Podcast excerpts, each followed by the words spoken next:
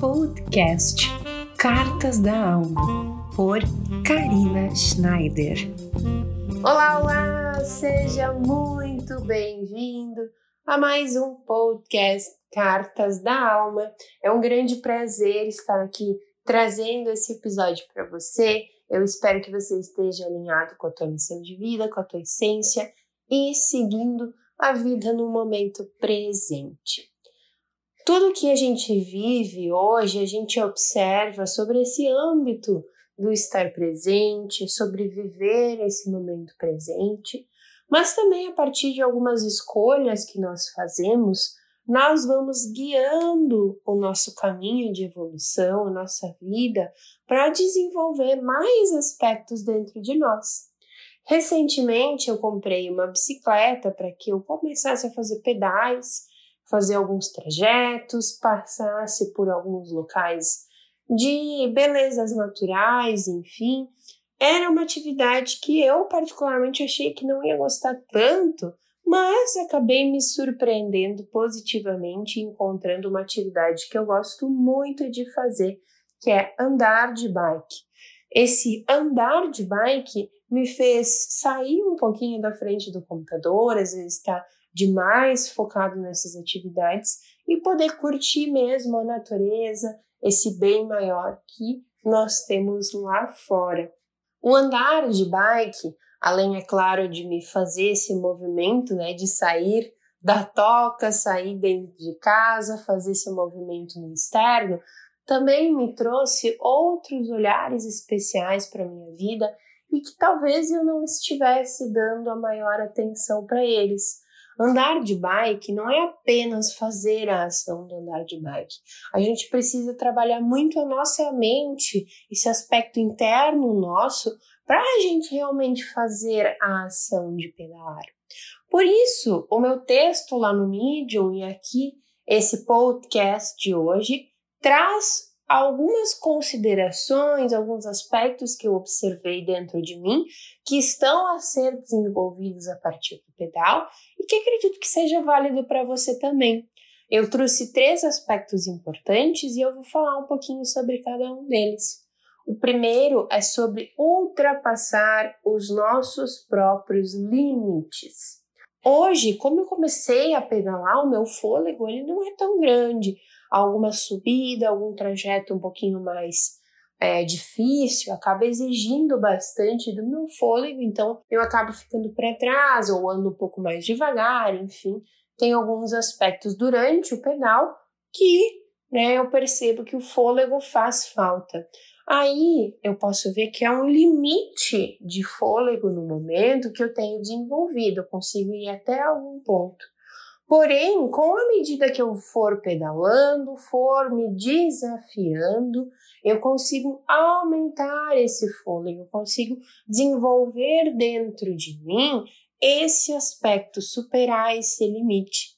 Por isso, eu te trago algumas perguntas sobre a questão do limite para a gente observar esses limites que nós nos impomos que nós estamos colocando na nossa vida e que não estamos conseguindo superar. O que é mais difícil para fazer? Será que é mesmo esse um limite verdadeiro para você? Ou será que você pode fazer mais? Essas são algumas perguntas que você mesmo pode se fazer quando você encontrar uma dificuldade na sua frente. Os limites, eles são sim para ser superados, mas a gente precisa também observar o que é um limite verdadeiro, é algo que está indo fora do que é você de verdade, para o que é só uma barreira para você superar e ser melhor. O fôlego, por exemplo, é uma barreira que eu preciso superar para que eu possa, sim, pedalar mais uh, tranquila, às vezes em outros trajetos um pouco mais difíceis. Claro, é algo que eu estou trazendo do meu aspecto físico, mas isso também vale para esses nossos aspectos mentais. Eu preciso romper algumas passagens, alguns limites para que eu consiga realizar tal ação. Então, o fôlego ou algo mental é sim um grande aprendizado para mim aqui nesse ponto. Outro ponto importante que eu notei na pedalada é a questão da vontade. Como eu falei há pouco, eu preciso desligar meu computador, trocar de roupa, me preparar para então sair para pedalar, fazer toda essa ação. Precisa ter um preparo, precisa desenvolver essa vontade e partir para a ação para que ela se realize.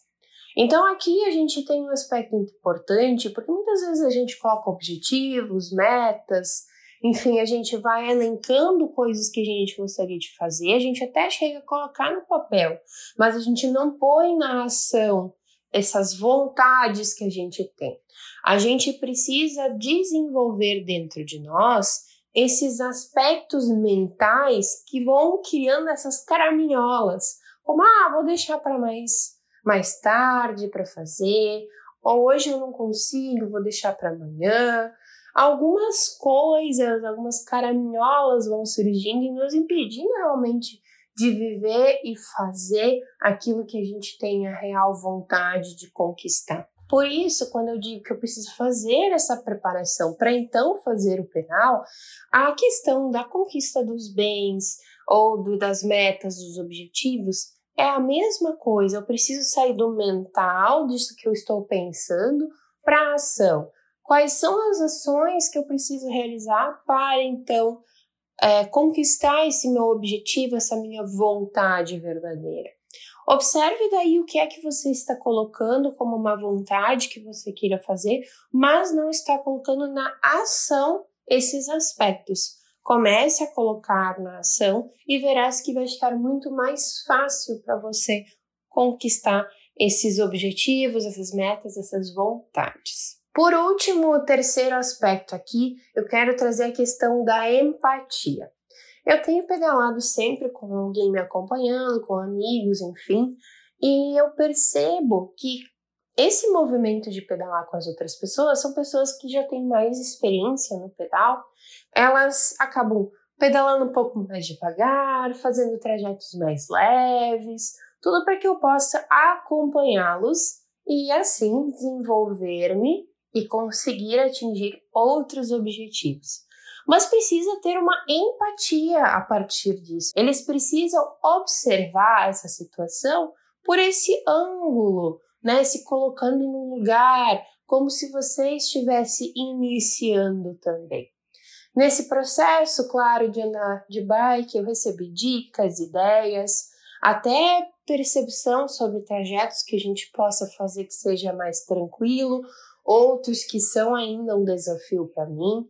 Então é como se eles fossem professores me orientando nessa nova atividade. Ter essa empatia é cuidar do outro como se você estivesse no lugar dela.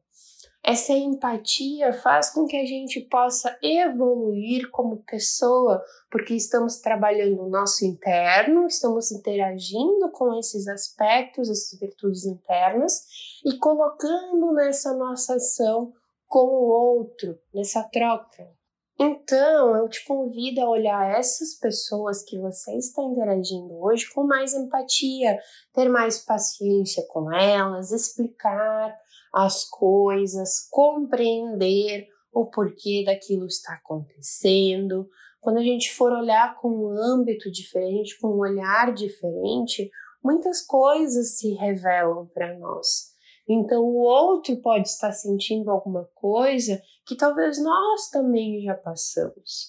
Nós temos, às vezes, alguma experiência que a gente pode dar uma dica, uma ideia para facilitar esse caminho. Então, desenvolva simpatia dentro de você e tenha mais empatia com as pessoas.